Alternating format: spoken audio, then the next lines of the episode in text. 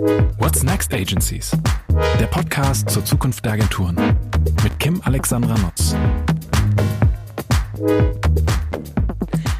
Herzlich willkommen bei What's Next Agencies. Ich bin Kim Alexandra Notz und ich habe heute Steve Plesker zu Gast, der sich in der Agenturwelt bestens auskennt ähm, und durch den Wechsel auf Unternehmensseite inzwischen Experte für beide Welten geworden ist, äh, wie er mir eben auch schon in einem kleinen Vorgespräch verraten hat. Da kommen wir gleich nochmal drauf zu sprechen, Steve. Ich freue mich auf jeden Fall sehr, ähm, dass du heute mein Gast bist und äh, die Debatte um die Zukunft der Agenturen äh, bereicherst. Ich freue mich auch. Ein Blick auf deinen bisherigen Lebenslauf zeigt ganz gut, äh, warum du ähm, für uns alle ein wichtiger Gesprächspartner bist. Ähm, du warst viele Jahre Stratege in der Agenturbranche, ähm, wir sprachen eben schon drüber, unter anderem bei DDB, Scholz Friends Different und ähm, Select NY und hast in dieser Zeit Unternehmen wie VW, Opel, Vodafone, Siemens, Edeka und Ikea beraten. Liest sich wie die Creme de la Creme des Marketings. Wunderbar. Ähm, jetzt hast du noch einen draufgesattelt. 2017 äh, hast du nämlich die Seiten gewechselt und äh, bist als Geschäftsführer Markt und Produkte beim AOK Bundesverband mhm. eingestiegen. Der größten Marke, wie ich gelernt habe, unter den gesetzlichen Krankenversicherungen mit 26 Millionen Versicherten. Also das fast ist mal 27. Fast 27. Ja, ja. Ihr habt euch gestartet gesteigert seit meiner Recherche. 26,9 sind es mittlerweile. Wahnsinn, beeindruckend. Also wenn man mal darüber redet, was ähm, äh, Konsumenten und Kunden wirklich umtreibt, jetzt hast du äh, das, die volle Bandbreite mhm. äh, sozusagen vor dir mit fast 27 Millionen. Ähm, ich finde ein unglaublich spannender Weg, ähm, der, glaube ich, viele spannende Impulse für die ähm, Debatte, die die Branche ja auch gerade führt, bereithält. Und wenn du magst, so zum Einstieg äh, Geschäftsführer ähm, was habe ich gesagt, Geschäftsführer Marktprodukte. Mhm. Magst du mal ganz kurz erzählen, ähm, äh, was das beinhaltet, mhm. wie so das Setup ähm, hier auch beim Bundesverband ja. aussieht, wie vielleicht auch das ähm, Zusammenspiel mit den einzelnen AOK funktioniert? Ja, der Titel ist natürlich äh, ein bisschen komisch. Ne? Ähm, er beschreibt de facto den Geschäftsbereich, den ich leite. Er ist Geschäfts der Geschäftsbereich heißt Markt und Produkte.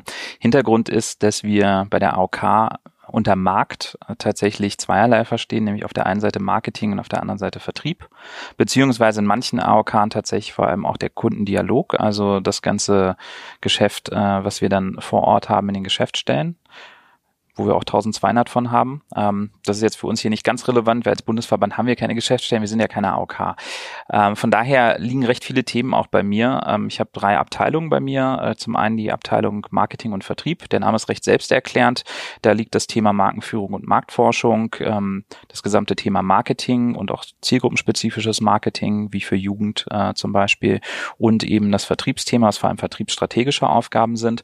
Dann die Online-Abteilung, äh, was nicht online Online-Marketing ist, sondern tatsächlich Plattform- und App-Geschäft. Also wir entwickeln äh, hier die gesamten Online-Plattformen und die Apps, die bundesweiten. Und dann habe ich noch die Abteilung ähm, Produkte und Leistungen. Und dort geht es um Versicherungsprodukte, vor allem Versicherungsweiterriefe und zum anderen um leistungsrechtliche Grundsatzfragen. Davon habe ich ganz wenig Ahnung, weil ich kein Sozialversicherungsexperte bin. Ähm, da geht es eben zum Beispiel Fragen im Europarecht, ähm, wenn ich mir ein Bein in Spanien breche, äh, was wird dann erstattet und so weiter. Ähm, genauso eben wie auch leistungsrechtliche Fragen, zum Beispiel im Krankengeldkontext und ähnliche Punkte. Das sind eben Themen, die man gut auch steuern kann und die liegen eben bei uns. Von daher eine recht große Bandbreite an Themen und äh, neuerdings bin ich jetzt auch noch für unseren Corporate Newsroom zuständig, ähm, den AOK Content Room. Den baue ich gerade auf. Ähm, der ist nicht Teil meines Geschäftsbereichs, sondern ein eigener Bereich tatsächlich tatsächlich, für den bin ich aber auch zuständig. Da ziehen wir gerade eine 20 Mann große Einheit hier in Berlin hoch, die auch woanders sitzt, bei unserem Digital Campus und ähm, ja, da steuern wir unser gesamtes äh, Content Marketing und Corporate Publishing. Mhm. Super spannend. Ich würde gerne nachher auch nochmal mhm. auf das Thema Content äh, zurückkommen, weil ihr da gerne. ja auch wirklich eine große Ausschreibung gemacht habt und dann, glaube ich, mit Serviceplan und Bauer da ja mhm. auch ähm, zwei äh, große, starke Partner ja. gewinnen konntet. Also machen wir nachher nochmal einen kleinen Deep Dive rein, ähm, was ich zu Beginn ähm, total spannend finde. Wir haben es ja eben schon mal off the record ein bisschen besprochen, ist so diese Frage des Wechsels von der ähm, Agenturseite zur Unternehmensseite, mhm. zum AOK-Bundesverband wie, also wie, wie kam das für dich, ähm, äh, dass du gesagt hast, jetzt wird's mal Zeit, auf Unternehmensseite zu wechseln und wie hat es sich dann angefühlt, ähm, als es soweit war oder jetzt vielleicht auch in der Rückschau? Du machst das ja, ja jetzt schon fast drei Jahre. Ja, ich glaube, viele Werber kommen ja irgendwann an den Punkt, wo sie einen Café aufmachen wollen oder auf Unternehmensseite wechseln wollen. Für mich war beides relevant. Ich bin oder die Welt retten. Oder die Welt retten. Ja, seit genau. der Purpose-Diskussion ja, ist das auch eine ähm, Option. Ähm, ich ich finde alles drei auch spannend und ähm, Kaffee hätte ich auch total spannend gefunden, weil ich großer Kaffeeliebhaber und Hobbybarista bin. Mhm. Ähm, war aber jetzt dann nicht so die realistische Option. Ähm, tatsächlich habe ich mich schon lange mit dem Gedanken getragen, auf Unternehmensseite zu wechseln. Ich fand äh, das immer gerade als Stratege auch total spannend, tiefer in die Themen einzusteigen ähm, und von Anfang an beim Prozess dabei zu sein bis zum Ende. Gerade als Stratege in der Agentur bist du ja typischerweise am Anfang dabei, bis dann die Kreation bis zum gewissen Grad steht und dann bist du meistens draußen. Ja, und den Teil vor dem Anfang finde ich spannend und den Teil danach finde ich besonders spannend auch. Und ähm, das war eben ein Thema, was ich interessant fand. Und ähm, als ich bei DDB war, da war für mich irgendwie auch klar, also die nächste Station muss eine Unternehmensstation sein. Ähm, ich hatte jetzt für unterschiedlichste Unternehmen gearbeitet, kleine wie große. Also neben den ganz großen Namen waren auch viele kleine dabei. Ich habe zum Beispiel auch für Erasco gearbeitet, für Vapiano, ähm, von inhabergeführten Unternehmen bis eben zu multinationalen Konzernen. Und für mich war eben klar, die nächste Station muss eine Unternehmensstation sein. Und ähm, mein Sohn war dann geboren äh, und da hatte ich dann auch nicht mehr so viel Lust auf 60, 70, 80 Stunden Wochen. Das war wirklich tatsächlich auch ein Thema und habe dann entsprechend drüber nachgedacht, was wäre ein richtiges Umfeld für mich und bin dann tatsächlich mit zwei Unternehmen ins Gespräch gekommen, äh, einem Technologieunternehmen tatsächlich, äh, großes multinationales, ähm, die hatten mich angesprochen über die Personalabteilung, ist ja auch so im Automotive-Kontext gewesen, fand ich total spannend. Und dann habe ich die Ausschreibung gesehen, eine ganz, ganz klassische Stellenausschreibung. Wahnsinn, dass es das noch gibt, oder? ja. Das ist irgendwie total und beeindruckend. Das klingt total bescheuert, aber es war die erste Bewerbung, die ich für einen Job geschrieben habe. Weil alle meine Agenturstationen kamen über Kontakte zustande. Also ich war Freelancer und dann sprach mich ein Planner von Select Wire an, ob ich mir nicht vorstellen kann, ähm, dahin zu wechseln. Und alles danach waren dann immer persönliche Kontakte, Mittagessen und Co., wie man es so kennt in der Agenturbranche. Und ähm, hier war es anders. Ich habe mich beworben. Ähm, und ich saß eines Abends auf der Couch und habe bei Stepstone, LinkedIn oder wo auch immer nach spannenden Stellen geguckt und fand diese Stelle hier. Geschäftsführer, Markt- und Produkte AOK. Klang erstmal interessant. Und ich habe die Stellenausschreibung gelesen. Ähm, dachte ich so, ja, das klingt spannend. Kann ich eigentlich auch, was da gefragt wird. Ähm, die werden mich aber nie nehmen. Das war für mich irgendwie klar zu dem Moment, äh, zu dem Zeitpunkt, weil ähm, ich war da, wie alt war ich da? 34, 33, 34. Ich habe ein, zwei Kunden im Versicherungswesen beraten, nicht in der gesetzlichen Krankenversicherung. Also ich hatte da jetzt nicht unbedingt die Credentials, ähm, weil ich mir gedacht habe, da werden sich alte Hasen bewerben aus der Versicherungsbranche, aus der GKV. Aber hey, probier's doch einfach. Und ähm, die Bewerbungsfrist endete tatsächlich am nächsten Tag, an einem Montag, und ich habe dann Sonntagabend wirklich äh, meinen Lebenslauf noch fertig gemacht und ein Anschreiben. Immerhin sehr kanntest du knappe Deadlines aus der Agentur. Absolut, ja. Also das kann ich gut, das hat mir in dem ja. Moment geholfen. Und ähm, ich habe dann ein sehr persönliches Anschreiben geschrieben, also wo ich auch über meine Beziehung zum deutschen Gesundheitswesen geschrieben habe. Ähm, gar nicht so sehr, was ich alles kann, ja, ähm, oder was ich schon gemacht habe, sondern eigentlich dazu, was meine Perspektive drauf ist. Ich habe mal Zahnmedizin studiert, mein Bruder arbeitet seit Ewigkeiten bei der Barmer, ähm, meine Schwester hat mal ähm, vor Ewigkeiten bei ähm, der Rentenversicherung gelernt. Also ich habe da irgendwie einen familiären Bezug auch zu dem Thema. Nichtsdestotrotz war es in meinem beruflichen Leben bisher kein Thema. Habe dann darüber geschrieben, auch dass ich an das äh, solidarisch finanzierte Gesundheitssystem glaube und das glaube ich wirklich, äh, dass ich auch wirklich bewusst von der PKV und die GKV wieder zurückgewechselt bin einem gewissen Zeitpunkt und dass mein bald geborener Sohn, das war kurz vor der Geburt meines Sohns, ähm, äh, Mitglied der AOK sein wird. Ähm, und tatsächlich kam das offensichtlich so gut ein, dass ich eingeladen wurde da habe ich meinen jetzigen Chef, äh, den stellvertretenden Vorstandsvorsitzenden Jens Martin Heuer kennengelernt, der mich ziemlich gegrillt hat mit auch sehr spezifischen GKV-Fragen, aber mhm. ich war offensichtlich gut genug vorbereitet ähm, und konnte dann auch Fragen beantworten, wie zum Beispiel, wir haben im letzten Jahr eine Milliarde Überschuss gemacht. Wie erklären Sie das den Versicherten? Also nicht so eine typische Werberfrage, ja. Ähm, und ähm, ja, dann hatte ich ein zweites Gespräch mit dem Vorstandsvorsitzenden Martin Litsch, was kurz nach der Geburt meines Sohns waren, das war ein reines Chemistry-Meeting, also was total nett war, wo ich von der Geburt meines Sohns erzählt habe ähm, und wie er mich kurz nach der Geburt angekackt hat. und ähm, das war einfach ein total netter Austausch, habe mich hier sehr wohl gefühlt und ähm, ich fuhr mit der S-Bahn nach Hause, das Telefon klingelte und es war der Personalchef dran, der mir ein Angebot gemacht hat. Mhm, also sehr, sehr überraschend für mich auch. Und dann habe ich sofort gesagt, ja, das mache ich, weil es einfach eine spannende Aufgabe ist. Die AOK ist eine der größten Volksmarken dieses Landes. Und ich habe generell eine Affinität zu Volksmarken. Und mit 27 Millionen Versicherten knapp äh, mehr als einem Drittel der Bevölkerung äh, haben wir tatsächlich ganz Deutschland unter Vertrag sozusagen. Und das ist super spannend. Also wir sind Deutschland im besten Sinne. Wir sind jung, wir sind alt, wir sind krank, wir sind gesund, wir sind der junge Zuwanderer, ähm, wir sind ähm, der altangesessene Deutsche, ja, wir sind alles. Land auf, Land ab. Äh, in allen Bundesländern haben wir einen Marktanteil von über 30 Prozent, in manchen von über 50 Prozent. Das ist total faszinierend und äh, entsprechend sind wir eben auch eine Marke, die nah an den Menschen dran ist, physisch wie empathisch.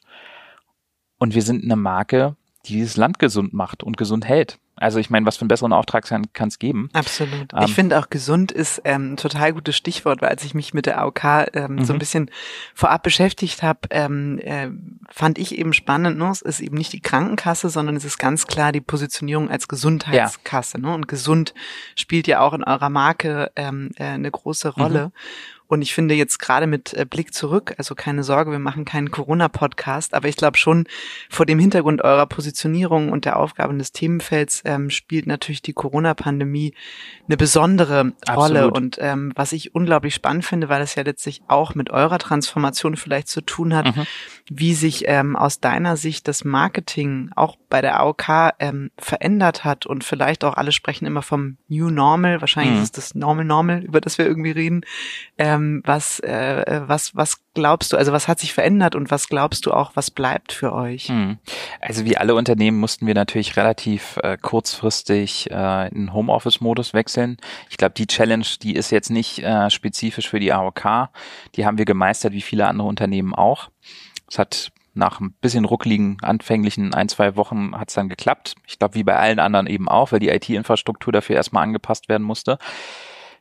Was sich vor allem verändert hat, ist natürlich die Zusammenarbeit. Die ist anders. Also vorher hatten wir eine stark ausgeprägte Präsenzkultur. Das ist jetzt immer noch anders. Äh, auch wenn mittlerweile viele Kolleginnen und Kollegen wieder im Büro sind, sind ungefähr nur 50 Prozent im Haus. Das verändert, wie du mit den Leuten kommunizierst. Das verändert, wie du an Projekte rangehst. Also ein schönes Beispiel tatsächlich ist unser Corporate Design Projekt. Wir arbeiten ja mit Metadesign aktuell an einem neuen Corporate Design. Wir haben damit im März angefangen. Mit einem Kickoff, der physisch war. Da haben wir nochmal das Ein Projektteam. Genau, da haben wir das Projektteam zusammengebracht, aber eben auch nur dieses eine Mal, weil danach ging es ja gar nicht mehr. Und das war tatsächlich auch einer der letzten Termine, wo das noch ging. Und das Projekt lief perfekt. Also tatsächlich extrem gut. Ähm, wir hatten acht AOK dabei, den Bundesverband äh, Metadesign. Und die Zusammenarbeit hätte nicht besser sein können. Und äh, was hat sie so besonders gemacht, würdest du im Nachhinein sagen? Ich glaube, eine Kombination tatsächlich aus dem richtigen Team auf allen Seiten. Also es war wirklich eine, eine tolle Zusammenstellung von unterschiedlichen Charakteren, die aber dann doch sehr gut zusammengepasst und zusammengearbeitet haben. Und zum anderen muss man ganz klar sagen, auch eine sehr gut moderierte Zusammenarbeit. Also da hat Metadesign einen hervorragenden Job gemacht. Die sind sehr, sehr didaktisch an die Sache rangegangen, sehr analytisch. Das hat uns auch sehr geholfen ne, Sachen zu hinterfragen. Wie gehe ich mit gewissen Elementen unserer Marke um? Gerade für die Kolleginnen und Kollegen, die schon seit 10, 20, 30 Jahren und länger zum Teil im Unternehmen sind, ähm, ist es natürlich nicht ganz einfach, dann manchmal von gewissen Sachen auch noch Abstand zu nehmen, weil man es so gewohnt ist, mhm. ne, dass es eigentlich zum, zum eigenen Fleisch und Blut wird. Mhm. Ne?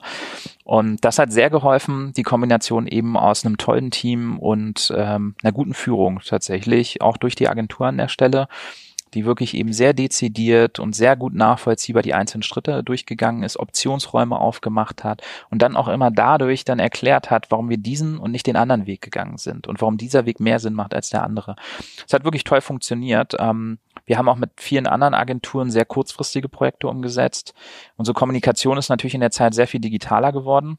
Ähm, generell machen wir viel im digitalen Bereich. Ähm, unsere Dachkampagne auf Markenebene ist stark TV-lastig noch. Äh, auf der anderen Seite haben wir eben vieles kurzfristig im digitalen Bereich gemacht. Gewisse Aktionen mussten wir absagen, die physisch waren. Andere haben wir aus dem Boden gestampft. Wir haben innerhalb von zwei Wochen eine Kampagne im Influencer-Bereich für die Gen Y und Gen Z realisiert zum Thema Social Distancing, weil wir eben gesehen haben in Studien und Zahlen, dass äh, Depressionsraten steigen, dass gerade junge Leute ein Problem damit haben, ihre Freunde nicht zu sehen, keinen Kontakt mhm. zu haben. War das diese Geschichte Hashtag gemeinsam? Genau, also gemeinsam genau. sozusagen? Genau. Ja. Ähm, das haben wir innerhalb von zwei Wochen aus dem Boden gestampft mhm. und das war eine sehr erfolgreiche Kampagne Ähm, und es war eben keine Werbekampagne in dem Sinne. Mhm. Das war mir persönlich auch total wichtig. Ähm, auch bei uns stand natürlich die Frage im Raum, machen wir eine Social Distancing Kampagne, wo wir irgendwie unsere Buchstaben im Logo auseinanderrücken oder machen wir eine Wie Kampagne. kreativ. Ja, ich halte da nicht so richtig viel von, nicht. wie du vielleicht durchhörst. ähm, und genauso stand natürlich die Frage im Raum, ob wir eine Danke-Kampagne machen. Als gesetzliche Krankenversicherung hätte uns das, glaube ich, so deutlich besser zu Gesicht gestanden als irgendwelchen Supermärkten und Co. Aber ich fand das nicht adäquat. Ja, also wir als Krankenkasse, wir bezahlen Krankenhäuser und Pfleger und Co. Wir sind nicht diejenigen, die sich bei denen bedanken sollten, finde ich. Ja, nicht, dass da keine Dankbarkeit wäre, aber es ist nicht unsere Rolle. Mhm. Unsere Rolle ist, ähm, Menschen zu Gesundheit zu verhelfen, auf ihrem Weg zur Gesundheit sie zu unterstützen und sie eben auch im Moment der Schwäche und der Krankheit zu unterstützen. Zu klatschen und Danke zu sagen, ich hätte es irgendwie pretentious gefunden. Ja, also, und ich fand ehrlicherweise auch die ganzen Corona-Kampagnen unsäglich, die meisten davon, weil äh, da Marken um die Ecke gekommen sind, die eigentlich zum Thema nichts beizutragen haben und dann große pathetische Filme äh, im Vignette-Roulette gemacht haben, die total austauschbar waren. Und es war eben nicht nur in den USA so, sondern auch gerade in Deutschland. Und ich wollte eben, wenn wir überhaupt etwas machen, wollte ich etwas machen, was für sich genommen den Leuten hilft und eine Unterstützungsleistung ist. Und genau das haben wir in der Kampagne umgesetzt. Wir hatten zum Beispiel auch einen Psychologen dabei, Herrn Dr. Theising, der dann äh, live mit einem Influencer im Prinzip eine Beratungssession gemacht hat, wo die Leute live ihre Fragen stellen konnten, wie sie mit gewissen Sachen umgehen konnten, Ängsten vor der Krankheit, Ängsten vor dem Virus, dem Gefühl der sozialen Isolation und Co., ähm, so dass wir tatsächlich eben echte Fragen beantworten und den Leuten Unterstützung bieten. Das gleiche haben wir im Firmenkundenbereich auch sehr intensiv gemacht. Wir haben viele Webinare, Online ähm, E-Learning-Angebote aus dem Boden gestampft zum Thema Kurzarbeitergeld. Gerade läuft auch eine Kampagne ähm, zusammenarbeiten, äh, mit Abstand am besten heißt die, wo es eben um die Rückkehr an den Arbeitsplatz geht, die sichere Rückkehr, aber eben auch das Management eines Teams und der Zusammenarbeit in Remote-Situationen. Auch das ist nicht einfach. Mhm.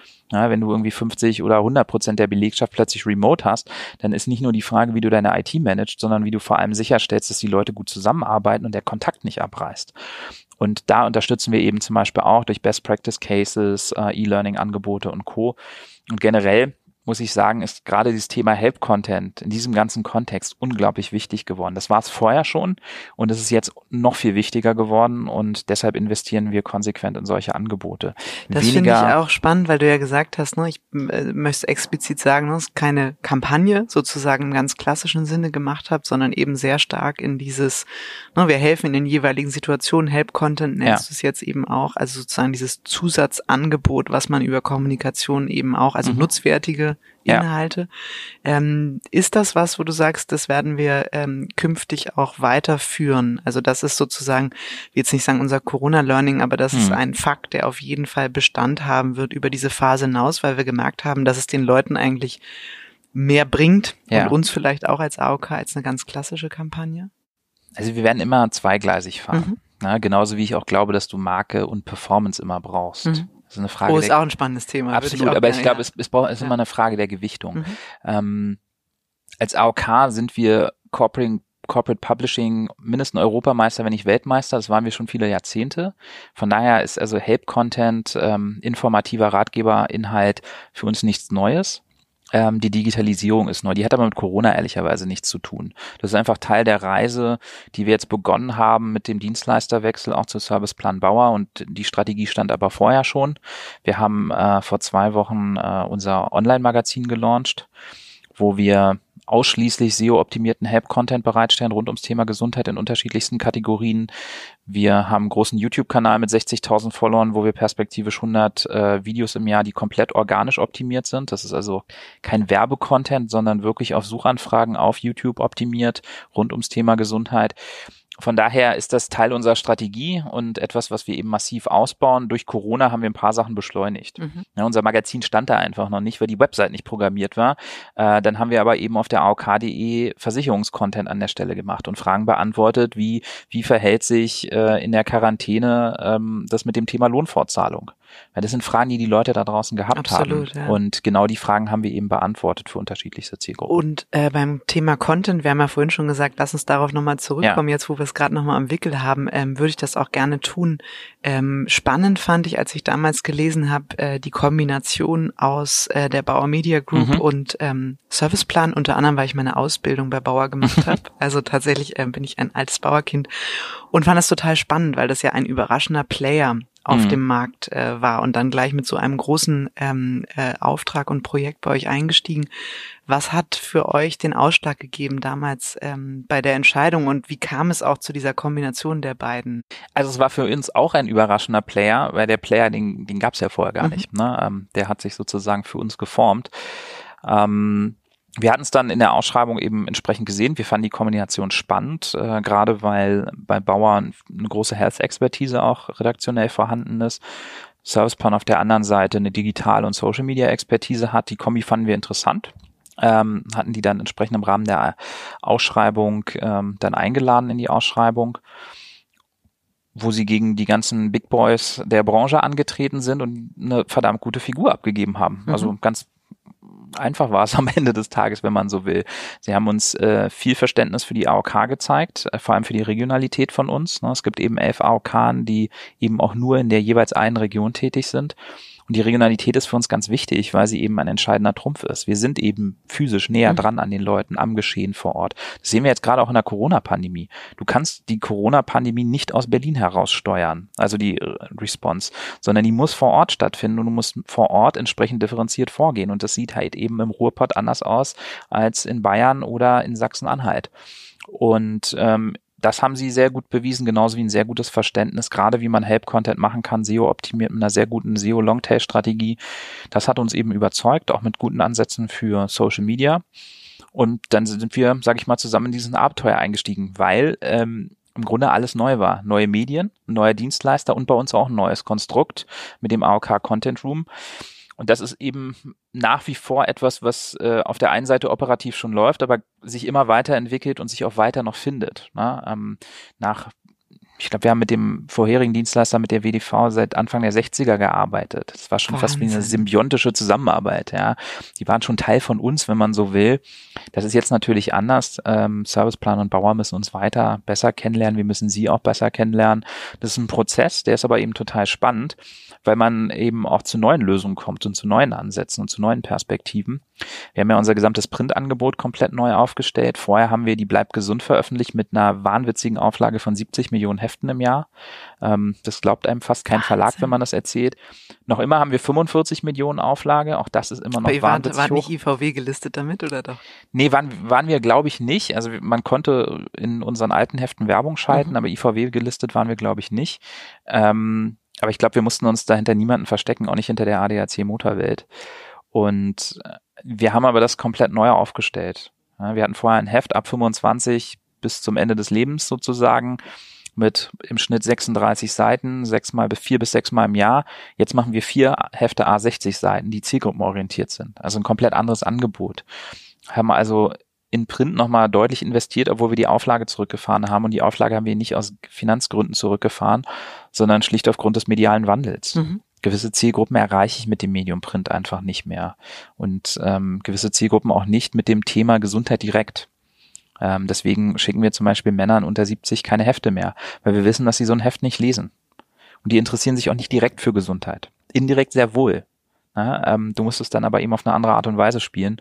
Von daher machen wir das eben anders, haben eine recht elaborierte Content-Strategie, die über alle Kanäle, über 13 Zielgruppen-Personas geht, wo wir sehr, sehr differenziert rangehen, wen wir wo, wie, mit welchem Thema ansprechen. Wir schicken den Leuten nicht einfach nur noch ein Heft. Das machen wir bei manchen Zielgruppen immer noch. Nichtsdestotrotz haben wir jetzt eben ein komplettes Kommunikationssystem, wo wir in allen Kanälen da sind. Von einem jungen Instagram-Kanal ähm, über Help-Content auf unserer Website bis hin zu Medienpartnerschaften und Influencer-Marketing. Da gehen wir sehr, sehr differenziert ran. Weil wenn ich einem 16-Jährigen sexuell übertragbare Krankheiten näher bringen will, dann werde ich das sehr wahrscheinlich nicht erfolgreich tun, indem ich dem ein Pamphlet von der AOK schicke sondern sehr viel besser wahrscheinlich, indem ich eine Influencer-Kampagne dazu mache. Mhm, absolut. Von daher gehen wir da sehr differenziert ran, bauen es jetzt auch weiter auf und aus. Ne? Das Magazin online ist jetzt gelauncht. Ähm, auf Instagram haben wir jetzt ähm, zwei Kanäle online. Der dritte ist gerade äh, in der Mache. Wir haben unseren YouTube-Kanal jetzt entsprechend umgeflaggt. Das war vorher der Kanal der AOK Rheinland-Hamburg. Das ist jetzt AOK der Gesundheitskanal mit 60.000 Followern bei YouTube. Also da bauen wir jetzt eben was Großes auf und entwickeln das Stück für Stück weiter. Und wir werden auch in neue Medien vordringen. Ja. Und sagen wir, das, das ist ein gutes Stichwort, ähm, Content sozusagen, ein, ein ganz wichtiges, strategisches, mhm. eigentlich mehr als ein Projekt, sozusagen ja. ein Vorhaben, in dessen Realisierung ihr mittendrin steckt. Ähm, was würdest du sagen, was sind so die strategischen Themen und Projekte, die so für die nächsten ein bis zwei Jahre ähm, äh, bei dir im Fokus mhm. liegen? Also möglicherweise das Thema Daten, ähm, aber vielleicht auch ganz andere ja. Themen. Deswegen nochmal spannend, weil es geht ja um die Transformation der Agenturbranche und letztlich kann die sich ja nicht zum Selbstzweck transformieren, sondern ist ja immer daran interessiert, auch zu sehen, was Klar. sind die Needs und die Themen äh, der Kunden, um sich darauf auch besser einstellen zu können. Also es gibt eine Reihe von großen Themen. Ähm das eine ist das Thema Content. Ähm, ist bei uns nicht, ich sage bewusst auch Content und nicht Content Marketing, weil es äh, tatsächlich Information und Aufklärung ist. Wir nutzen es nicht vordergründig für Marketingzwecke, sondern tatsächlich, weil wir den Leuten Gesundheitsinformationen näher bringen wollen. Vor allem auch qualitätsgesicherte Gesundheitsinformationen. Das ist da unser Anspruch. Das ist auch ein gesetzlicher Auftrag im Übrigen, den wir haben. Also da ist es eben in die Strukturen äh, zu investieren. Äh, das ist zum einen der Aufbau unseres eigenen Corporate Newsrooms, dem AOK Content Room. Da sind wir gerade dabei, das eben komplett neu aufzubauen. Wir haben komplett neues Personal, vor allem auch eine neue Führung geholt äh, von großen Verlagen an der Stelle und aus Content Marketing Agenturen. Ähm, das ist sehr, sehr spannend. Das ist ein großes Projekt, was viel Zeit gerade kostet. Ähm, weil wir sowohl ins Personal investieren als auch die Strukturen und Prozesse uns nochmal sehr genau angucken. Das machen wir zusammen mit der Looping Group als Berater. Das ist also so ein ganz klassischer auch In-Housing-Prozess letztlich, den ihr durch dieses, oder ist es so ein Hybrid, den ihr Ja, es ist ein Hybrid. Also äh, der Content Room steuert ähm, Serviceplan Bauer und er koordiniert innerhalb der AOK. Wir haben da jetzt ganz viele Journalisten bald sitzen. Ähm, unser Ziel ist in dem Fall jetzt nicht ein Inhousing in dem Sinne, dass wir den Content selber machen. Vielleicht an der einen oder anderen Stelle, wo es Sinn macht. Eine kleine News beispielsweise, die einen fachlichen Fokus hat, die schreibe ich im Zweifel lieber schnell selber als drei Abschle äh, mhm. Abstimmungsrunden zu drehen. Ja, also die Schleifen kann man mit sich dann sparen an der Stelle. Aber es an der Stelle weniger Inhousing, obwohl wir in der AOK relativ viel Inhousing haben. Also wir haben äh, den AOK-Verlag und die Compart als Inhouse-Verlag und Agentur, die eigene Publikationen rausgeben, Website-Content machen, bis hin zu Broschüren und Werbemitteln. Also wir machen da schon relativ viel und das schon seit vielen Jahrzehnten. Der andere Aspekt ist natürlich die digitale Transformation, die ganz viele Facetten hat. Äh, ein ganz wichtiges Thema ist Digitalisierung im Vertrieb. Ähm, wir haben immer noch viele Vertriebler vor Ort und auch Krankenversicherungen werden immer noch verkauft und weniger gekauft. Von daher ist der Vertrieb nach wie vor für uns sehr, sehr wichtig. Aber auch gerade da haben wir jetzt in der Corona-Zeit natürlich gesehen, wenn die Leute nicht raus können und zu den Leuten nach Hause können, sie besuchen können, dann muss es andere Wege geben. Da investieren wir gerade in Strukturen ähm, und auch neue Prozesse, dass wir das Ganze auch digital abbilden können, dass ich entsprechend eben auch auf meinem iPhone Beratungsgespräch führen kann und einen Vertrag unterzeichnen kann ähm, bis hin dazu, dass wir einfach grundsätzlich hinterfragen, wie wir auch Vertrieb machen. Ja, also es ist ein Thema, wo wir recht intensiv involviert sind, wo wir auch mit unterschiedlichsten Beratern arbeiten, unter anderem hier im Bundesverband mit Roland Berger an der Stelle. Dann haben wir das ganze Thema äh, unserer Plattform- und Transaktionsstrategie, äh, wo wir uns sehr genau nochmal unsere Online-Plattformen angucken und ähm, unsere Transaktionsangebote, insbesondere auch die Apps. Ähm, hier haben wir gerade ein großes Projekt ähm, gestartet, um das Ganze sowohl technisch als auch unter User Experience-Gesichtspunkten zu vereinheitlichen. Äh, aktuell haben wir drei große Apps im Wesentlichen für unsere Versicherten, neben ganz vielen anderen mhm. Service- und Content-Apps. Ähm, da wollen wir den Fokus drauf setzen, die User Experience zu verbessern ähm, bei den ganzen Transaktionsangeboten. Und ähm, ganz weiteres wichtiges Thema ist natürlich weiterhin die Marke. Ja, also wir haben schon viele Schritte gemacht, um äh, die Marke zu fokussieren. Äh, wir haben ein neues Markenleitbild entwickelt. Ähm, wir haben die Kommunikation anders aufgestellt, einen anderen Fokus gesetzt. Und äh, was jetzt das nächste große Thema ist, ist eben unser Corporate Design, das im Wesentlichen schon steht. Wir stehen jetzt eben vor dem Punkt der Implementierung im Wesentlichen. Und äh, auch das ist ein riesengroßes Projekt. Ne? Wir haben 11 AOK, 1200 Geschäftsstellen, 60.000 Mitarbeiter. Eine Implementierung von einem neuen Corporate Design in solch einem System zu machen, ist ein Mammutprojekt. Und vor allem eins, was fünf bis sieben Jahre dauert. Wie partizipativ ist so ein äh, Prozess innerhalb äh, des AOK-Bundesverbands mit den AOKern? Also sehr partizipativ. Mhm. Es geht gar nicht anders. Mhm. Also wir sind nicht die Zentrale, die sagen, wo es lang geht, sondern wir sind im Wesentlichen Dienstleister und Impulsgeber für die AOK. Und äh, das hatte ich ja vorhin auch schon mal beschrieben. Also das Projekt war eben eins, was wir in der Corona-Zeit begonnen haben mit acht AOK an Bord. Also wir hatten Leute aus meinem Team, wir hatten Vertreter von acht AOK, die Teil des Teams waren und dann eben die Kolleginnen und Kollegen von Metadesign. Und in diesem Team zusammen haben wir das Corporate Design entwickelt. Mhm. Das ist total wichtig, weil die AOK sind sehr, sehr unterschiedlich. Für die Menschen da draußen gibt's die AOK, die gibt's aber real gar nicht, sondern es sind elf sehr unterschiedlich kulturell geprägte und regional verortete und verankerte Unternehmen. Und die haben andere Perspektiven auch auf Farben, auf Logo und mhm. Co. Mhm. Ne? Und das ist nicht nur geschmäcklerisch, sondern auch unternehmensstrategisch, weil sie einfach anders am Markt agieren. Die Welt sieht in Bayern eben anders aus als in Sachsen und Thüringen beispielsweise. Und äh, entsprechend äh, ist es total wichtig, äh, nicht immer elf Perspektiven notwendigerweise, aber viele Perspektiven und unterschiedliche Perspektiven aus dem System am Tisch zu haben, damit man eine Strategie entwickeln kann, die für alle passt. Und das ist eben nicht der kleinste gemeinsame Nenner, sondern eben das rauszupicken und das zu identifizieren, worauf wir uns einigen können, wo Konsens ist, was uns gemeinsam stärker macht, aber was uns auch unterscheidet. Das ist ein ganz wesentlicher Punkt. In vielen Punkten sind wir gemeinsam stärker. In gewissen Punkten und auch nicht wenigen sind wir regional vereinzelt viel stärker, weil wir genau wissen, wie vor Ort in Baden-Württemberg das Gesundheitssystem aussieht, wie Versorgung da aussieht, welche Krankheiten chronischer Natur zum Beispiel dort äh, vorherrschen. Das ist eben anders in der Region von Baden-Württemberg als hier in Berlin, mhm. als in München oder sonst woanders. Und trotzdem ist es sozusagen eine gemeinsame starke Brand, derer Absolut. man sich ja bedient. Und genau. Du hast es vorhin äh, ganz kurz geteased, das Thema ähm, Brand versus Performance ja. ähm, wird ja immer mal wieder in Wellen äh, mhm. äh, sehr heiß diskutiert in unserer Branche und ist ja letztlich auch spannend für die Ausrichtung ähm, äh, der Agenturen, aber natürlich auch sozusagen für das ja. Tätigkeitsfeld des CMO CMOs. Wie ist denn deine Haltung dazu? Also ganz bestimmt hast du eine Haltung, weil auf das Thema Haltung kommen wir gleich mhm. nochmal zu sprechen. Aber ähm, äh, wie siehst du das? Ich habe da sehr einen differenzierten Blick drauf. Ähm, das kann man nicht schwarz oder weiß sehen. Marketing hatte immer den Zweck zu verkaufen. Das darf man auch nicht vergessen. Also Marken sind auch kein Selbstzweck. Nichtsdestotrotz nehme ich so wahr, dass wir gerade in den letzten Jahren durch Programmatic, den starken Fokus auf Performance Marketing in manchen Unternehmen die Marke aus dem Augen verloren haben. Und das ist sehr kritisch. Marken sind ein Depot. Ein Depot, in das ich in, und auch eine Investition. Wenn ich in meine Marke investiere, dann schaffe ich damit Werte. Das schaffe ich mit Performance Marketing nicht. Performance Marketing ist eine direkte Aktivierung, die ist für sich genommen wertvoll. Aber wenn sie mein einziges Instrument ist, dann mache ich mich abhängig. Und aus dem Grund muss man in beides investieren, überproportional meines Erachtens in Marke. Es gibt ja da Studien, die von einem Split von 60-40 ungefähr sprechen. Das würde ich für relativ sinnvoll halten, aber das muss man dann auch entsprechend der jeweiligen Situation des Marktes und Co. anpassen. Entspricht das in etwa eurem Split, wenn du den so ganz grob Ungefähr, tatsächlich mhm. ja. Also bei uns, äh, wir splitten das ja relativ stark zwischen dem Bundesverband und den AOK. Also unser Marketinggeld ist das Marketinggeld der AOK. Der Bundesverband investiert konsequent in Marke. Wir machen ganz wenig Performance. Also nur in gewissen Zielgruppen, die man regional nicht gut bespielen kann, zum Beispiel Zuwanderer. Also wir machen hier eben Performance Marketing im Zuwanderersegment, außerhalb Deutschlands beispielsweise. Das ist etwas, was Sinn macht, weil wir wissen ja noch nicht, wo die Leute hinziehen, also noch nicht, äh, zu welcher AOK sie überhaupt wechseln mhm. könnten oder zu welcher, wo sie Mitglied werden könnten.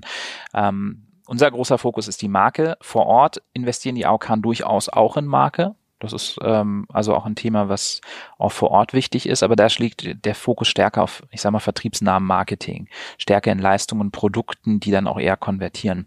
Die Spots, die wir hier machen, die haben nicht das Ziel zu konvertieren, sondern die haben das Ziel, eine Markenpräferenz und Positionierung zu stärken, nicht so sehr sofort in Konver äh, Konvertierung zu gehen. Ja, ähm, das würde meines Erachtens auch keinen Sinn machen. Ich kann nicht zum Beispiel einen Image-Spot machen und dann glauben, dass er mir neue Mitglieder sofort bringen wird. Aber ich investiere in die Marke, ich baue ein Depot auf und gerade auch in schlechten Zeiten, wenn zum Beispiel die Kassen leer sind und äh, ein Beitragssatz erhöht werden muss oder ähnliches, ist dieses Depot unglaublich wertvoll, weil das Markenbindung natürlich auch schafft. Von daher wirkt es nach innen zu unseren Versicherten und auch ins Unternehmen natürlich zu unseren Mitarbeitern und auf der anderen Seite natürlich auch gegenüber Fremdversicherten, die dann AOK entweder erstmalig auf dem Schirm haben oder uns dann bei einer möglichen Entscheidung äh, in Erwägung ziehen oder sogar präferiert äh, als möglichen Wechselkandidaten dann in Erwägung ziehen. Von daher glaube ich, ist es immer eine gute Mischung. Das muss man sehr differenziert machen. Ich glaube, wenn man nur ins jeweils eine investiert, macht man was falsch. Weil wenn ich nur in Marke investiere, werde ich auf der Performance-Seite Probleme bekommen. Wenn ich nur auf Performance äh, gehe, werde ich eben auf der Markenseite und langfristig Probleme bekommen. Ich glaube, das sehen auch viele Online-Brands. Ähm, hatte neulich bei LinkedIn ähm, mit dem Gründer von Snox einen ganz interessanten Dialog dazu, wo er eben auch davon sprach, dass gewisse Kampagnen im Performance-Bereich manchmal schlagartig einbrechen in ihrer Performance. Und ähm, da hatte ich ihm dann auch den Rat gegeben, mehr in Marke und Markenbindung und Wiederkauf zu investieren als in die per permanente Akquisition.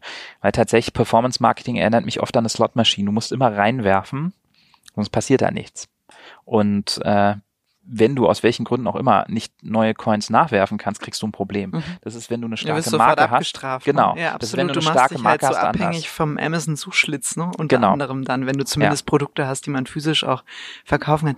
Du hast eben ein gutes Stichwort gesagt, muss man differenziert betrachten. Ne? Mhm. Und jetzt so als Blick oder aus, aus Sichtweise eines Agenturinhabers, ähm, äh, geht es ja auch darum, diese Transformation der Branche, auch die sehr differenziert zu betrachten. Und letztlich gibt es ja auch unfassbar viele Facetten. Ich werde ganz häufig gefragt, ja, was, was muss denn die Agentur jetzt machen? Was ist das Wichtigste? Mhm. So, wenn sie in die Zukunft gehen will. Und meine Antwort ist immer, es gibt nicht das eine Ding, was alle Agenturen machen müssen, sondern ja. auch das muss man differenziert betrachten, weil es unglaublich viele Facetten dieser Transformation gibt. Ne? Diversity-Debatte hatten wir jetzt groß, ähm, äh, also Geschäftsmodell, Pricing, Agentur-Kunde-Beziehung, Kollaborationsfähigkeit, you name it. Ne? Also es gibt unglaublich viele Facetten. Gerade weil du ja auch aus ähm, von der Agenturseite kommst, ähm, finde ich das ganz spannend. Was glaubst du denn jetzt auch aus deiner eigenen Erfahrung auf ähm, Kundenseite? Was sind wirklich Felder, an die Agenturen unbedingt mhm. ran sollten? Also tatsächlich wie du schon sagst, es gibt unglaublich viele Felder. Ich, die zwei wichtigsten sind für mich Beratungskompetenz und Digitalexpertise eigentlich zwei Dinge, die Selbstverständlichkeiten sein sollten, die ich aber sehr kritisch auf Agenturseite sehe, beide. Mhm. Ähm, Agenturen sind selten gute Berater, das muss ich leider sagen. Wenn es um Kommunikation geht, ja. Wenn es um mehr geht, nein. Mhm. mehr heißt Blick aufs Geschäft genau. und Business Impact? Exakt oder? das. Mhm. Ähm, ich nehme die meisten Agenturen leider nicht als guten Berater wahr, wenn es um mein Geschäft geht. Wenn es um meine kommunikativen Needs geht, sehr wohl. Ähm, das Verständnis für mein Business, wie mein Markt funktioniert, was die Herausforderungen im Markt sind, das ist oft sehr, sehr oberflächlich und das merke ich immer wieder. Das ist meistens gar nicht so schlimm, wenn ich nur eine Kampagne machen will. Wenn ich aber in transformative Felder gehe, gerade im Bereich der digitalen Transformation, bei digitaler Transformation spreche ich eben auch bewusst nicht von Digitalisierung von Prozessen und Co. Das ist eine Facette davon, aber die digitale Transformation ist ja viel, viel größer. Vor allem gerade was die Workforce auch angeht und wie du deine Strukturen, Prozesse verändern musst, deine Aufstellung, wie du rekrutierst, wie gehst du mit Mitarbeitern um, die in der Welt nicht zu Hause sind und so weiter da denke ich nicht sofort an Agenturen. Wäre das denn originäres Agentur-Business, also aus deiner Sicht? Sagst du, Mensch, könnten die das? Würde ich das am liebsten mit denen machen? Oder sagst du, Schuster, bleib bei deinen Leisten, ihr könnt halt Kommunikation und ich gebe euch ein entsprechendes Briefing äh, aus dem Business heraus? Na, ich glaube, was, was sich grundsätzlich ja verändert hat, ist, dass auch die Marketingwelt sehr viel komplexer geworden ist. Und das liegt nicht nur an Kanälen, sondern die Welt da draußen ist komplexer und unsicherer geworden. Entsprechend habe ich auch einen höheren Beratungsbedarf. Mhm. Ähm, wie ich den tilge, da bin ich relativ offen. Mhm. Also ich hätte jetzt nicht in Präferenz, gewisse Dinge mit einer Agentur zu machen. Ich kann die genauso gut mit einer Unternehmensberatung machen.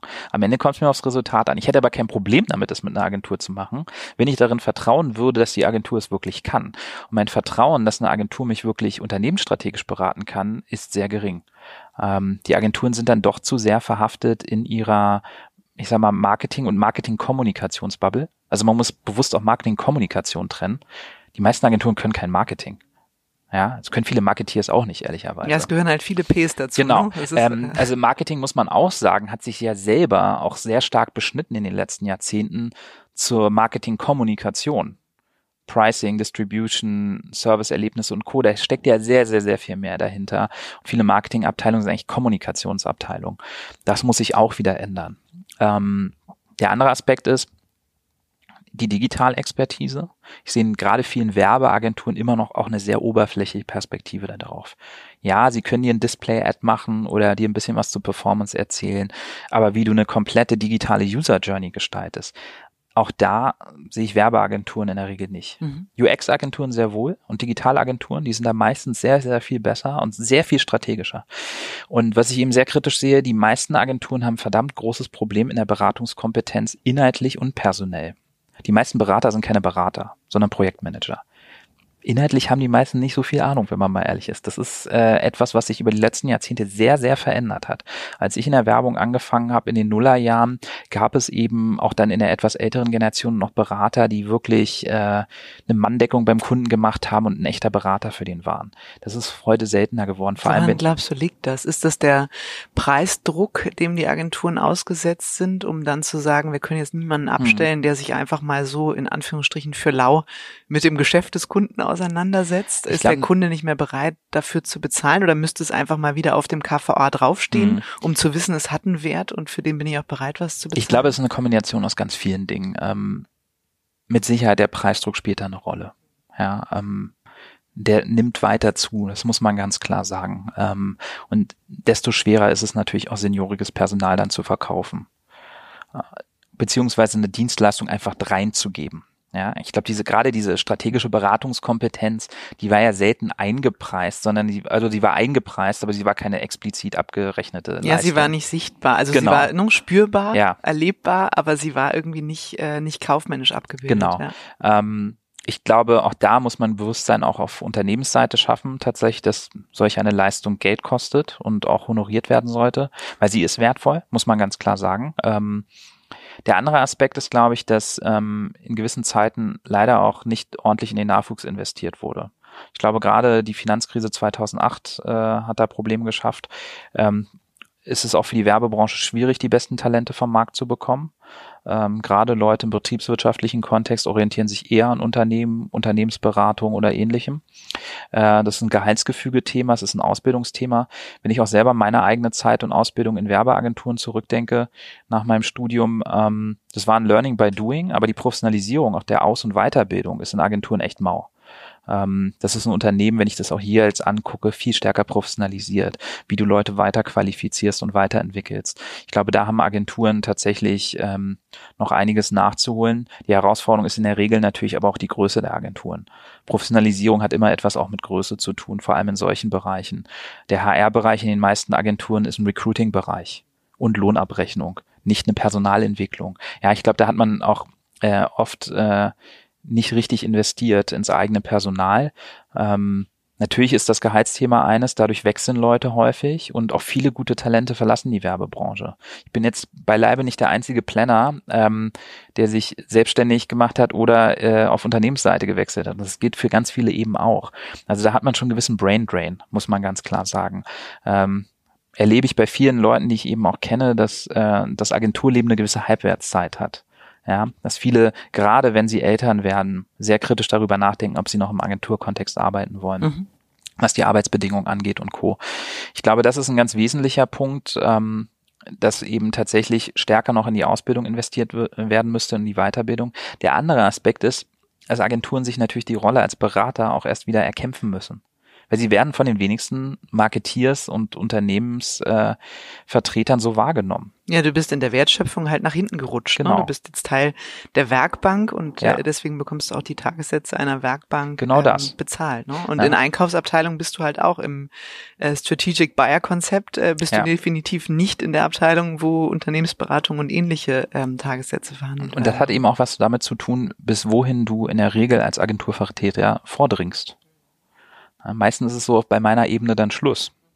In den Vorstand kommst du typischerweise als Agenturvertreter nicht. Wobei es ja kaum was Wichtigeres gibt als die Marke, Eben. ne? Das ist ja eigentlich verrückt. Ja. Und jetzt sind wir wieder bei den Beratungen, die ja selber, weiß ich nicht, ob schon so in dem Stile wirklich auch eine, eine Markenpositionierungen, Markenkommunikation und eine sinnvolle Aufstellung beraten können. Also eigentlich gibt's ja ein Gap. Ja, wobei ich sagen möchte, dass äh, ich, ich, ich, das höre ich oft von Agenturvertretern, mhm. aber ich glaube, man sollte die Unternehmensberatung an der Stelle nicht unterschätzen. Die sind schon verdammt gut auch im Bereich Markenstrategie und Beratung. Das können die auch. Das ist auch keine Raketenwissenschaft, wenn man mal ehrlich ist. Ähm, was Agenturen dann gerne anführen, ja, da fehlt ja aber die Umsetzungskompetenz. Die brauche ich gar nicht und die will ich auch gar nicht von einem Unternehmensberater haben. Und das ist ein Faktor, den ich sogar eher als Schwäche der Agentur wahrnehme, weil ähm, man in der Falle ist, dass man als Umsetzer möglicherweise nicht umsetzungsneutral berät, beziehungsweise, selbst wenn man es tut, dass die Wahrnehmung ist, dass man es nicht tun würde. Und das sehe ich tatsächlich eher als auch als Gefahr für die Agenturen.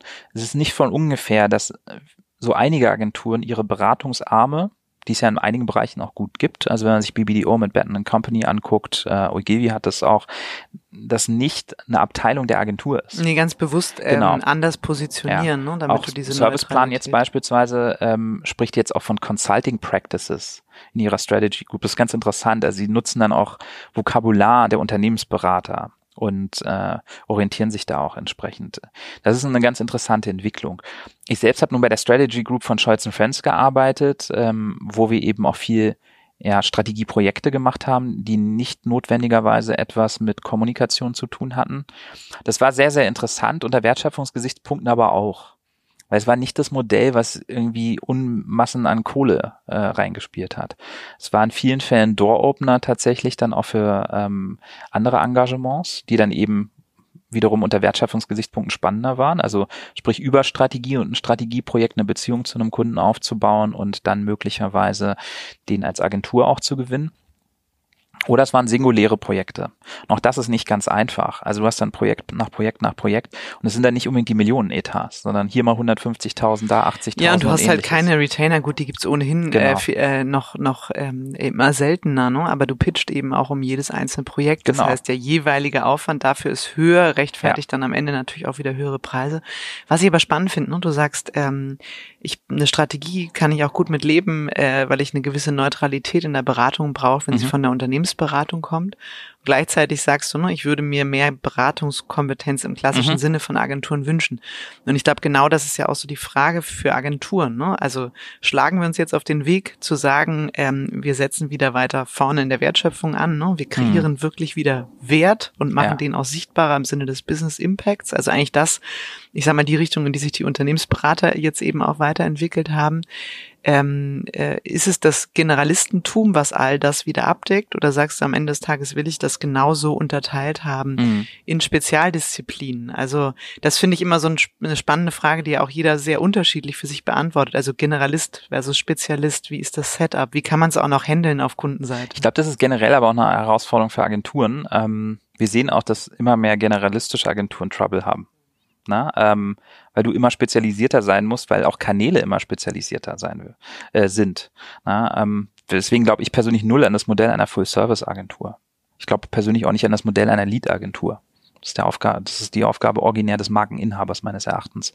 Ähm, wenn es um das Spezialistentum, wenn es Generalistentum geht, ich glaube, du brauchst am Ende auch da eine Mischung. Du wirst immer auch Generalisten brauchen. Das ist auch hilfreich und wertvoll.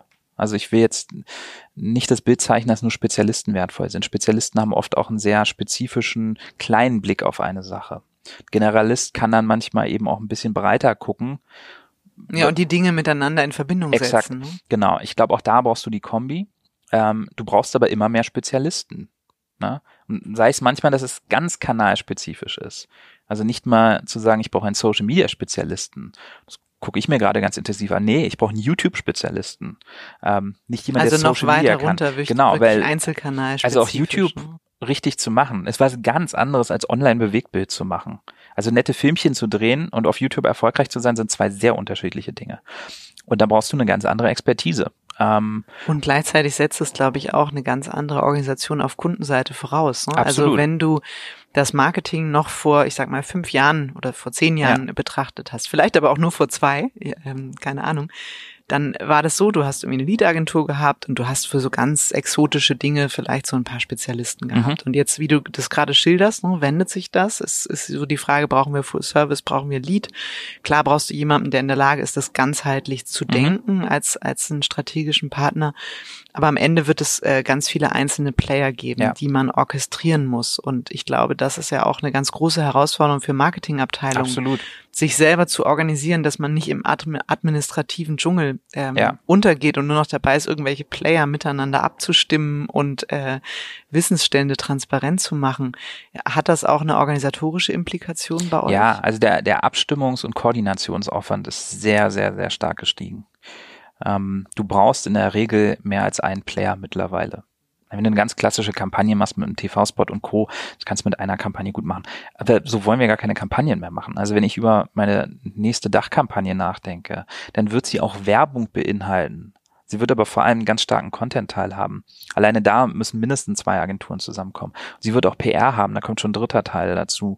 Ähm, das heißt, das Ganze wird sehr viel komplexer und äh, das ist auch für uns sehr viel schwieriger geworden. Ähm, weil auch hier die Generalisten zum Teil an ihre Grenzen kommen, wenn sie Spezialisten steuern müssen. Ja, und ähm, die Aufgabe als Kunde das Ganze zu steuern und zu koordinieren, ist eine große, große Herausforderung. Und Ich glaube auch, dass hier viele Unternehmen ein großes Problem haben, ehrlicherweise. Agentursteuerung ist überhaupt nicht einfach. Ja, vor allem machst du es nicht nebenher. Ne? Nee, also immer mehr also es kostet Marketingabteilungen unglaublich viel Zeit. haben ja auch wirklich ähm, einzelne ganz konkret benannte Personen, die für die Agentursteuerung Ja. zuständig sind, ne? um Ja. zu sagen, wo sind überhaupt welche Bälle gerade in der Luft. Das kannst du ja nicht on the fly irgendwie nebenher machen. Nee. Ne? Also das, ähm, ich glaube auch dieses Thema, ähm, ihr, ihr habt es ja auch selber schon ähm, so ausgeschrieben und auch gepitcht, das Thema Kollaboration Mhm. ne? und wirklich auch das Ziel, und das finde ich besonders spannend. Ne? Also man sagt ja immer, die eine Agentur gönnt der anderen irgendwie äh, äh, das Nutella auf dem Brot nicht so ungefähr, ähm, Dreck unterm Fingernagel. Aber ähm, das ist ja spannend, weil ihr ja sagt, am Ende zählt das Ergebnis für die Marke und äh, das, was wir sozusagen für unser eigenes Produkt und letztlich ja auch den Verkauf, ne? du hast gesagt, Ja. Marketing ist immer Vertrieb, den Verkauf der Leistung ähm, erreichen. Und äh, wenn das dann fünf Spezialisten miteinander Mhm. im Zusammenhang besser hinkriegen als einer, dann ist das unsere Wahl. Und äh, das zwingt ja auch die Agenturen dabei umzudenken und nicht zu sagen, ja, komm, Kollaboration sagen jetzt alle, schreiben wir auch mal auf den Chart, Mhm.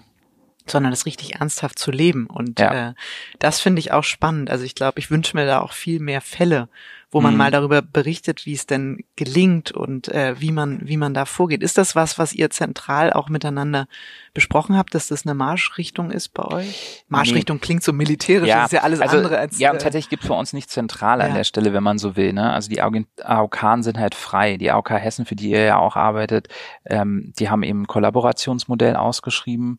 Wir im Bundesverband handhaben das wiederum ein bisschen anders, andere AOK eben auch, ähm, weil wir sind eben am Ende zwölf Marketingabteilungen, wenn man so will. Ne? Wir sind ja eben nicht ein Unternehmen. Aber tatsächlich sehen wir alle, dass wir immer mehr Agenturen brauchen und wir alle damit eine Herausforderung haben, die auch zu steuern. Weil das ist eben der entscheidende Punkt, eine Agentur zu haben, alleine reicht nicht. Die nimmt dir nicht die Arbeit ab. Also du hast ja immer noch deinen Teil der Arbeit.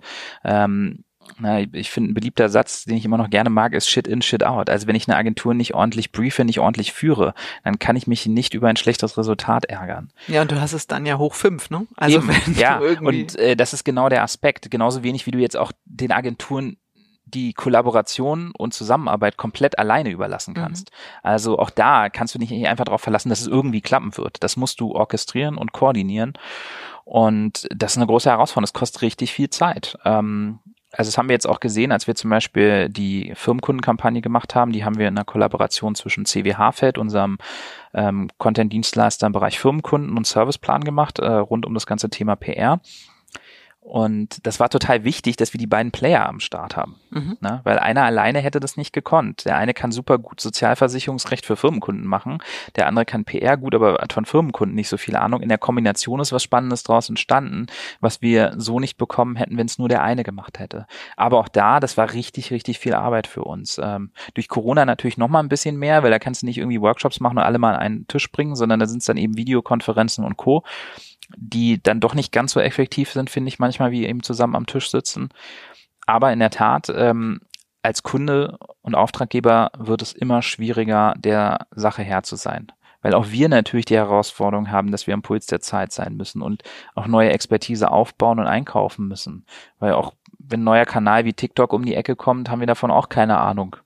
Äh, Und es ist nicht damit getan, eine Agentur zu holen, die vorgibt, davon Ahnung zu haben Weil ich muss selber mindestens so viel Ahnung haben, dass ich die strategischen und inhaltlichen Vorschläge einer Agentur auch ordentlich bewerten und einordnen kann. Das heißt also, ich muss auch den Kanal so gut verstehen, dass ich zumindest eben die Vorschläge adäquat bewerten kann. Deswegen ist man eigentlich permanent in der Situation, dass man der Veränderung hinterherrennt und dass man sich und seine Organisation die ganze Zeit weiterentwickeln muss und immer wieder neue Talente an Bord holen muss. Das haben wir jetzt auch bei uns im Content Room gesehen. Wir brauchen einfach gewisse Expertisen, die hatten wir vorher gar nicht. Na, ähm, wen hole ich denn, um eine Content-Marketing-Agentur zu steuern? Und jetzt haben wir uns zum Beispiel in dem Fall dafür entschieden, dass wir zum großen Teil Leute aus Content-Marketing-Agenturen Verlagen holen. Mhm. Obwohl wir selber gar nicht schreiben wollen aber wir wollen Leute haben, die schreiben könnten, weil die besser bewerten können, was gute Schreibe ist. Und das sind solche Sachen, das ist gar nicht einfach. Und ähm, finden wir dann als AOK Leute, die von Agentur oder Verlagsseite überhaupt erst zu dir kommen wollen. Du musst sie davon auch überzeugen. Ja gut, der Druck auf Verlagsseite und Agenturseite dürfte ähm, hoch sein. So aktuell Leute schon. Also wir, wir konnten uns an der Stelle tatsächlich nicht über Bewerbung beschweren, aber die richtigen Leute zu finden, ist manchmal gar nicht so einfach. Und wir mussten für manche Positionen dann auch einen Headhunter einschalten, äh, weil wir da spezifisch dann Talente ansprechen wollten, die gar nicht im Moment in einem, über einen Wechsel nachdenken. Viele davon konnten wir jetzt von unserer Idee da auch überzeugen, was toll ist. Aber auch das ist nicht einfach. Also der Arbeitsmarkt wird auch nicht einfacher, muss man sagen. Hier in Berlin beim Bundesverband ist das irgendwie noch relativ bequem, weil wir hier an einem Standort sind, der attraktiv ist. Und äh, auch im Vergleich zu Berliner Agenturen zahlen wir ziemlich ordentlich. Da brauchen wir uns nicht verstecken. Aber wenn ich IT-Spezialisten und Co. suche, dann ist es in Berlin plötzlich ganz schön schwierig. Mhm. Also als Klar, ich mein Online-Team besetzt habe, ja, äh, gerade im App-Bereich, da ging es nur über Headhunter weil äh, die Bewerbungen äh, entweder einstellig waren oder halt eben fachlich nicht passend. Mhm. Sag mal nochmal einen Blick zum Thema ähm, Kollaboration zurück. Ähm, welches Zeugnis würdest du Agenturen ähm, im Hinblick auf das Thema ausstellen? Ähm, ich sag mal klassisches Schulsystem, mhm. Noten eins bis sechs. Was ist so ein, sein, dein Bauchgefühl, deine Erfahrung? Wo stehen die Agenturen? Ich würde es mal so formulieren, ich habe schon alles von eins bis sechs erlebt. Okay. ähm, Spannend. Das, das, ja, das ist sehr, sehr unterschiedlich, weil ja. es hängt von jeder Agentur ab. Mhm. Ne? Ähm, am Ende ist es ein People's Business und können Leute miteinander, sind Leute offen für Kollaborationen. Das, was du eben auch schon vor, vorhin gesagt hast, wie viel gönnt man auch den anderen. Ähm, am besten funktioniert es meines Erachtens auch wirklich auf meiner Erfahrung auf Agenturseite immer dann, wenn äh, Egos vor der Tür gelassen werden und vor allem, wenn es nicht um die Kohle geht. Also wenn man in einer Konkurrenzsituation ist und wenn man nur das delivert, dann bekommt man Geld als Agentur A und sonst bekommt es Agentur B, dann schaffst du ein Konkurrenzverhältnis, was nicht Kollaboration zuträglich ist. Ich glaube, da muss man auch als Auftraggeber stark drauf achten. Ja, es muss glaub, additiv sein. Total gut, was du sagst. Es ist, ähm, es gibt der Agentur Sicherheit einen Rahmen zu kennen, ja. innerhalb dessen man sich bewegt und ähm, diesen Rahmen aber sinnvoll miteinander zu füllen, ne? Ja, im Einklang total. mit allen Playern. Und wie du sagst, dann gibt's halt vielleicht nochmal die Chance auf ein Add-on. Genau. Ähm, Budget aus irgendeiner Sonderidee, die aus diesem Modell ja. zustande gekommen ist. Aber das hat dann ja jeder als Chance. Und dann geht's ja nicht darum, dem anderen was wegzunehmen, sondern genau. sich selber etwas Zusätzliches. Diese Bedingung musst du als Auftraggeber mhm. schaffen. Das mhm. finde ich ganz wichtig. Es ist sonst auch den Agenturen gegenüber unfair, weil es ist ja fast wie eine Pitch-Situation, wenn du so willst. Und so entstehen meines Erachtens. Ja, und du teilst auch kein Ideen. Wissen, weil genau. Wissen ist ja. Macht in dem ja. Moment. Ja, Absolut. also dann hast du einen absoluten, ähm, absoluten Vorsprung. Genau, und also das tatsächlich äh, habe ich immer besonders positiv empfunden, wenn es additiv so ist, dass ein, zwei, drei oder mehrere zusammenkommen, ähm, die unterschiedliche Blickwinkel und Expertisen an den Tisch bringen, die aber nicht in Konkurrenz zueinander stehen. Dann funktioniert es meines Erachtens gut und eben, du musst es als Kunde und Auftraggeber natürlich auch facilitaten. Du kannst eben nicht einfach reingehen, ähm, dass du einfach machen lässt ne, und dich darauf verlässt, dass es irgendwie gut sein wird. Das kann gut gehen, aber es kann total schief gehen. Und deswegen ist es besser, wenn du Teil der Gruppe bist und mit am Tisch sitzt. Das ist generell auch zumindest meine Philosophie. Ich halte persönlich wenig davon, Agenturen im Silo machen zu lassen. Ja, ähm, wir briefen und dann treffen wir uns ein paar Wochen später. Das ist selten gut. Ja, wenn, wenn man sich auch manchmal verrennt in eine falsche Richtung und Co., was einfach in solchen Prozessen passiert. Es ist ja auch nicht mehr so einfach wie früher. Eben. Du hast ja gerade gesagt, die Komplexität im Marketing hat zugenommen. Es passieren Dinge bei euch. Du kannst ja nicht mehr sagen, wir sehen uns in sechs Wochen wieder und was dazwischen passiert, tangiert uns hier genau. nicht. Ne? Genau. Also das sind, glaube ich, ganz, ganz wichtige ähm, Dinge.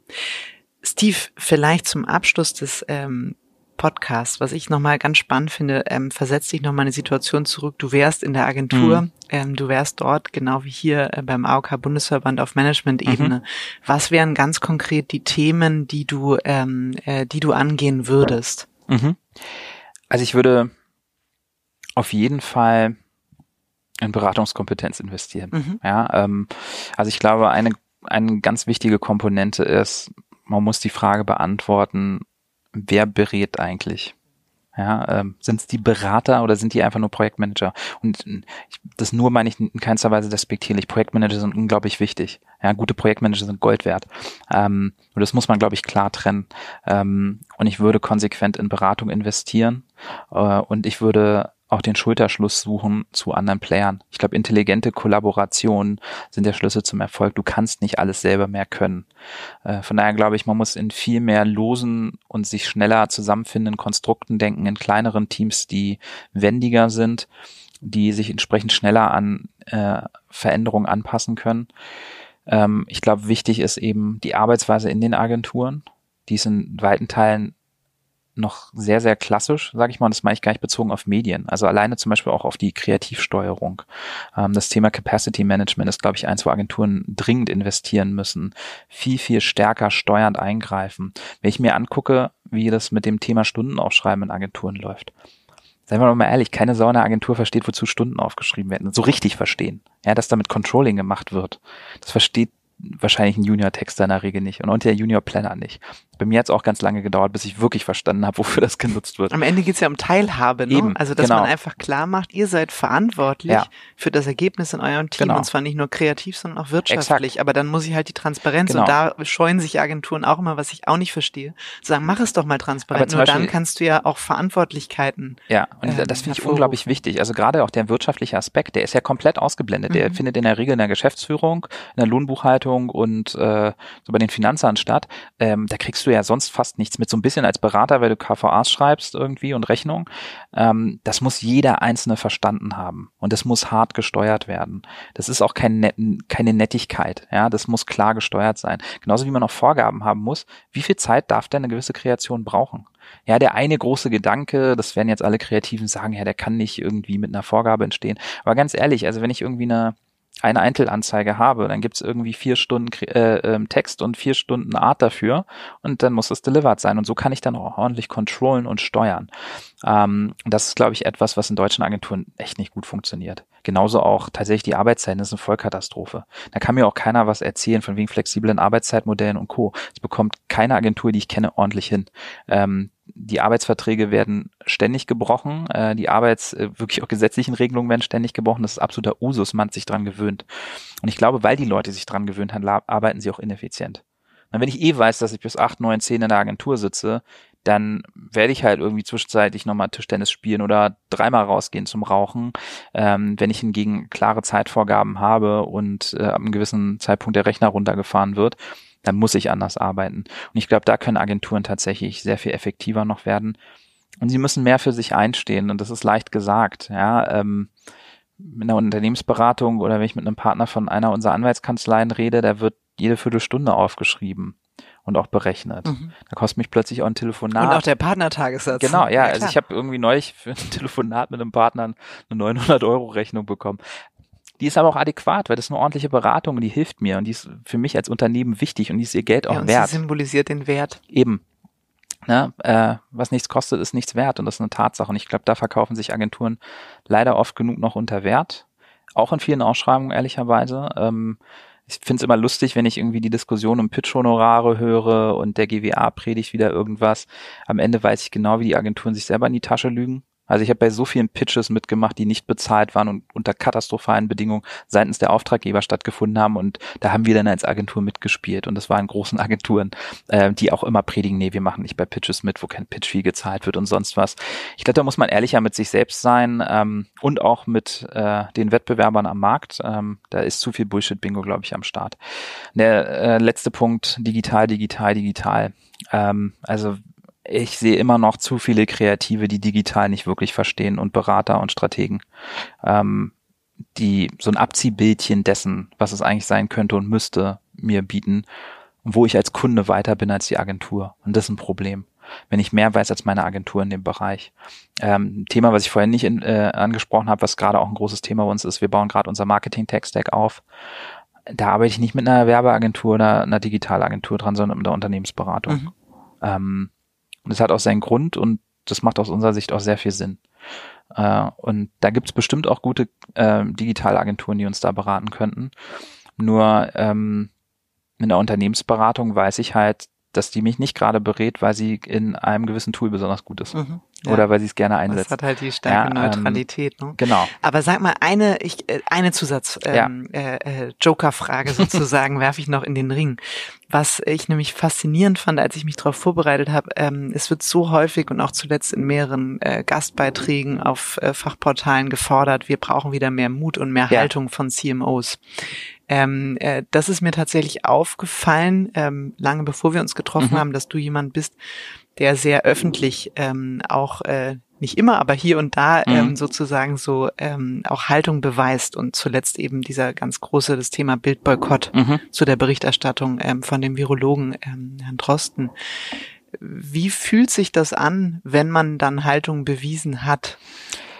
Ist ähm, nicht einfach. Muss man mit dem Echo ja, umgehen also äh, man muss mit, man muss mit dem Echo umgehen können und das ist wirklich nicht einfach. Ähm, also das habe ich jetzt wirklich in vielerlei Hinsicht gesehen. Ich hatte vor kurzem auch einen Post bei LinkedIn zum Thema Bewerbung. Mhm, habe ich gelesen. 300, Tipps für gute Bewerbung. Genau, der hatte 360.000 Leser. Ähm, da kam auch viel Kritik zurück, auch berechtigte Kritik, gar nicht an mir als Person, aber zu meinen Aussagen und ähnlichen. Ähm, ich finde es in vielerlei Hinsicht spannend, aber auch durchaus anstrengend. Also Haltung zu zeigen ist nicht einfach. Ähm, also erstmal muss man eine Haltung haben, damit fängt es ja schon mal an. Ja, man hat nicht zu allen Themen eine Haltung, muss man auch nicht haben. Das ja, und die schreibst du dir ja auch nicht auf als nee, genau. äh, Content-Strategie oder so, ja, sondern eben. die ist halt äh, da. Also das kann ich auch sagen, ich habe keine Content-Strategie ja, okay. für, für, für LinkedIn oder ähnliches. Ich hau irgendwas mal raus, wozu ich eine Meinung habe. Ähm, ich glaube, es hat viel mit Authentizität zu tun. Ähm, mit Haltung haben und das dann aber auch stehen. Das ist nicht einfach. Ähm, also zum Beispiel die Bildnummer, äh, die war auch intern nicht einfach. Mhm. Nach außen war das. Hast du dich abgestimmt dazu? Nee, hatte ich nicht. Und ähm, das war auch die Sache, die nicht so richtig gut hier ankam, berechtigterweise. Weil ich natürlich damit ähm, eine Position vertreten habe für die ganze AOK, die überhaupt nicht abgestimmt war. Das war auch gar nicht meine Intention. Also du hast eben als Privatperson ich habe im Grunde als, gesprochen. Genau, ich habe als Privatperson ja. gesprochen. Jetzt muss man natürlich sagen, ich, so naiv bin ich da nun auch nicht, dass äh, nicht mein Titel dann auch eine gewisse Wirkung dahinter hat. Ich habe mich da so ein bisschen in meiner LinkedIn-Marketing-Bubble gesehen. Mhm. Ich wäre nie auf die Idee gekommen, dass es jemand screenshottet und äh, bei Twitter teilt, wo dann gerade zu dem Zeitpunkt, das war dann tatsächlich äh, gutes oder schlechtes Timing, äh, die Bild-Boykott-Welle lief. In der Sache äh, ist das total richtig gewesen. Wir sehen jetzt auch, dass der Presserat die Bild zu der Sache entsprechend äh, abgemahnt hat. Ähm, das zeigt mir also, dass da meine Haltung jetzt auch nicht irgendwie äh, ganz falsch war. Aber das hat für viele Diskussionen auch intern gesorgt. Also zum einen kann ich mich so positionieren, zum anderen ist das auch unsere Position. Ähm, der Bundesverband und mein Vorstand äh, haben dann, nachdem ich denen auch, auch erklärt habe, meine Position dann entsprechend auch übernommen an der Stelle. Ähm, wir stehen auch weiterhin zu. Äh, auch im Rahmen unserer Content-Distribution werden wir jetzt nicht über Tabula, Outbrain und Co. Äh, Werbung bei Bild schalten. Ähm, das ist eine Haltungsfrage aber eben auch eine, die man immer wieder überprüfen muss. Und das finde ich ist ein ganz wichtiger Punkt. Mhm. Also tatsächlich, wir haben das bewusst nicht als Boykott dann bezeichnet, weil ich das auch nicht als solches sehe. Ich halte nichts von Boykotts. Ähm, es ist eher eine Kritik und eine Reaktion darauf. Ja, ähm, das ist keine endgültige Entscheidung. Vielleicht werden wir in einem oder zwei Jahren wieder in der Bild. Also äh, ich glaube, das ist etwas, was man generell immer tun muss, seine Haltung und Position zu hinterfragen und immer und immer wieder. Weil nicht alles, was man äh, zum einen Zeitpunkt glaubt, ist zu einem anderen Zeitpunkt richtig. Und manchmal war man auch schon zu dem Zeitpunkt äh, nicht ganz richtig unterwegs. Von daher heißt Haltung zeigen für mich auch immer, sich selbst zu hinterfragen, ähm, sich Kritik auszusetzen und mit Kritik umgehen zu können. Damit muss man eben umgehen. Ähm, in dem Fall jetzt bei der Bild war die Kritik nur aus der rechts- und linkspopulistischen Ecke und verschwörungstheoretischen Ecke. Damit kann ich gut leben. Ähm, das war jetzt aber ein Glücksgriff. Es kann in anderen Momenten anders aussehen. Ja, aber es ist, äh, Steve, es ist ein wunderbares ähm, Abschlusskredo äh, für unsere äh, Podcast-Folge heute, nämlich ja. dieses Thema. Eigentlich ist ja das Ergebnis dessen, was du gerade gesagt hast, ähm, flexibel zu bleiben, sich selbst ja. zu hinterfragen, ähm, Haltung zu beweisen, mutig zu sein, mit dem Echo und den Umständen umgehen zu können. Ich glaube, das kann man auch wunderbar auf die Agentur Absolut. und die Transformation beziehen. Also dieses beweglich bleiben, Chancen suchen, auch mal auf die Schnauze fallen mit gewissen Dingen, Absolut. Learnings draus ziehen, andere Dinge wieder machen ähm, und nicht aufhören, sie zu machen und auszuprobieren ähm, und eben auch mal zu Themen ganz konkret Stellung äh, zu beziehen und das nicht nur von CMOs zu fordern. Ich danke dir sehr für dank das dir. tolle Gespräch. Gespräch. Hat mir Spaß gemacht, auch. ähm, mal einen solchen Grenzgänger ähm, im Podcast zu haben. Und äh, ja, ich hoffe, dass wir viele gute Impulse dabei haben für die Zuhörer. Das Danke hoffe ich dir. auch.